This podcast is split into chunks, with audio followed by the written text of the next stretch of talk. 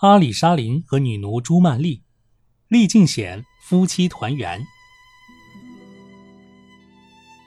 月初到了，朱曼丽像往常一样命在广场摆上宴席，自己也亲临坐镇。人们都等待她下令进餐。她发现八宝饭的桌子四周空无一人，她的两眼始终紧紧盯着广场的入口。她心里默默祈祷：至高无上的全能的安拉。求你把我的亲人阿里沙林早日送还到我的身边。他的祈祷刚一结束，就见一人从广场门口进来。那人身材适中，却很消瘦，面色发黄，显得十分疲劳。不过面庞却秀美俊俏，非一般青年人可比。他进入广场后，见只有八宝饭桌子前面有空位，便走到跟前坐了下来。朱曼丽一眼看见他时，心儿砰砰直跳。她定睛仔细观察，认出那正是她日思暮想的丈夫阿里沙林。她激动得差点喊了起来，但她很快控制住自己，生怕由此惹出麻烦，引起人们的猜疑。但她内心却像波涛翻滚，难以平静。原来那日阿里沙林在石凳上睡着了，朱曼丽从窗口爬下来，被唐库尔德抢走。当他醒来后，发现自己光着头，他明白自己遭到了暗算。有人趁他熟睡的当儿取走了他的缠头，抢走了朱曼丽。他懊悔不已，愤愤地自语道：“我真该死呀，我真该死！”然后他回到帮他寻找朱曼丽的老太婆那儿，刚一见面，他就因伤心难过，哭得昏死过去。当他醒来后，把事情的经过告诉了老太婆。老太婆听后埋怨他说。这一切灾祸和不幸都是你自己造成的。之后又絮絮叨叨地说个不停。阿里沙林一时气闷，心头一热，口鼻出血，顿时昏倒在地。待他醒来时，只见老太婆为他哭得死去活来。他觉得烦躁不安，便吟咏道：“痛苦无过于相爱之人互相分离，幸福无过于相爱之人彼此相聚。”安拉呀，你定会使恋人欢聚一堂，因为我们之间的爱情坚贞无比。老太婆为他感到忧伤，但鼓励他说：“孩子，你这么啼哭是找不回你的心上人的，赶快想想办法，到各个地方去找他，也许会打探到他的消息的。”老太婆不断的安慰鼓励他，每天给他吃鸡吃鸭，加强营养。一个月后。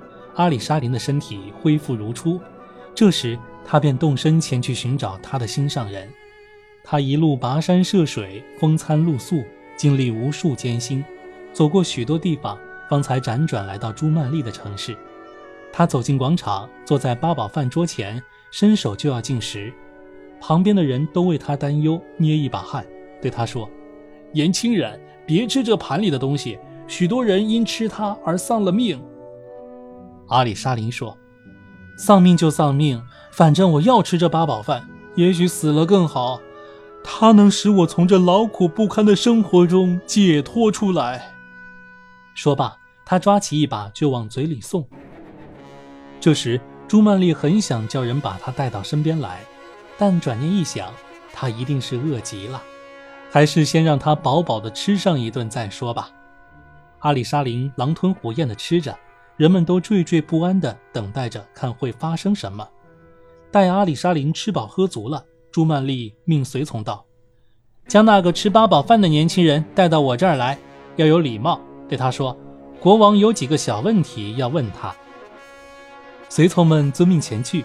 他们走到阿里沙林面前，彬彬有礼地对他说：“先生，我们的国王有几个小问题要问你，请你现在就跟我们去。”阿里沙林表示从命，跟随随从们去见国王。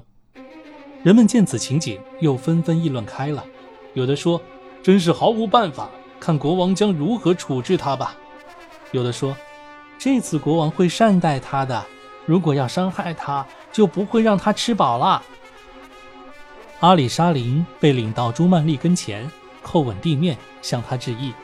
朱曼丽向他还礼，亲切地问道。你叫什么名字？从事什么职业？到这座城市来干什么？由于朱曼丽已扮成男装，又有许多日子未见，阿里沙林未能认出她来。他回答道：“启奏陛下，我叫阿里沙林，是呼拉山地区一个商人的儿子。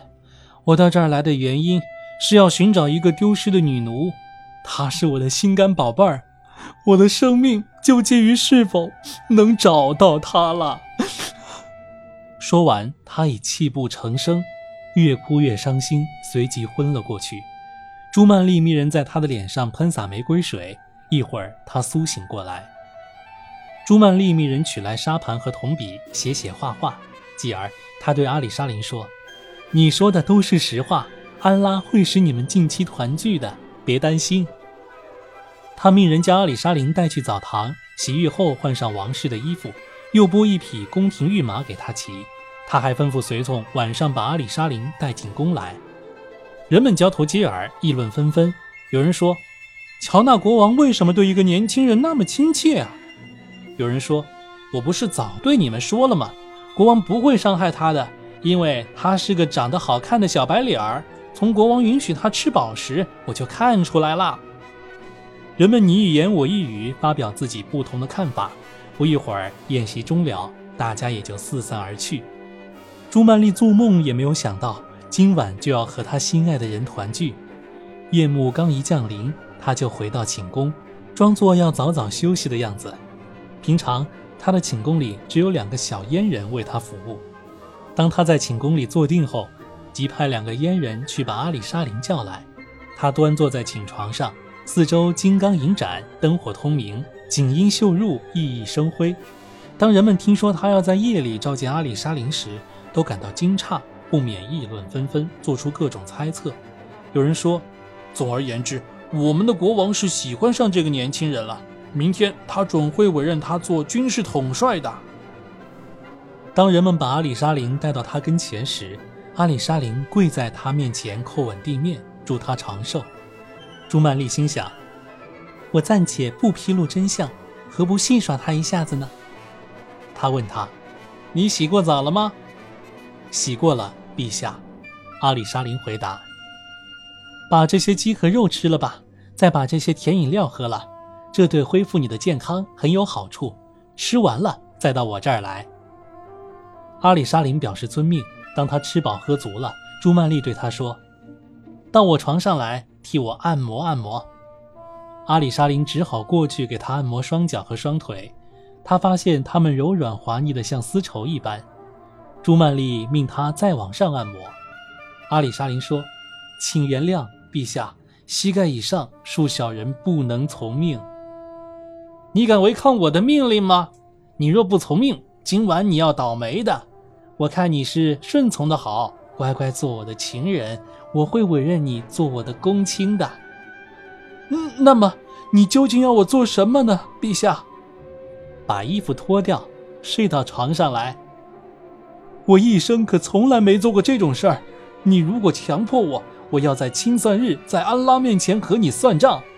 你还是把你给我的东西拿走好了，让我明天就离开这座城市。阿里沙林说完后，不住地抽泣痛哭起来。可朱曼丽依然命令他。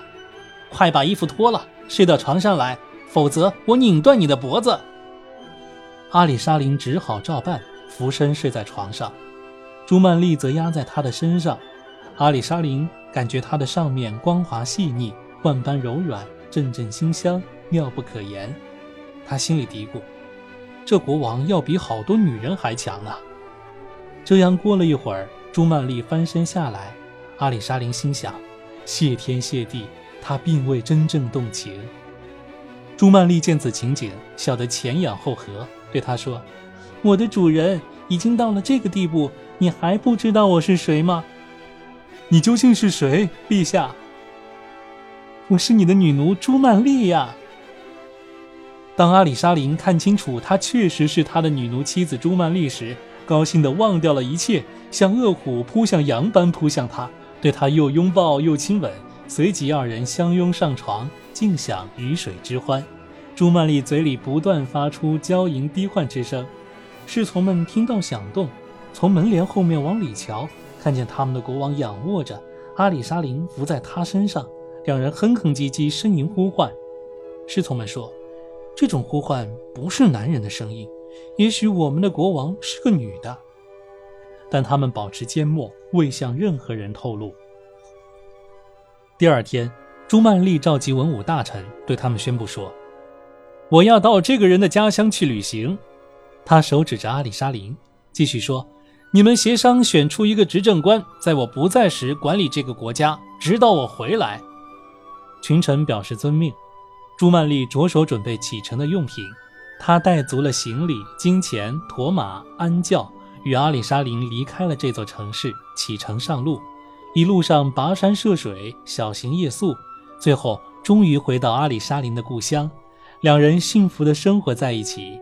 后来，朱曼丽为阿里沙林生下几个儿女，全家共享天伦之乐，直至白头偕老。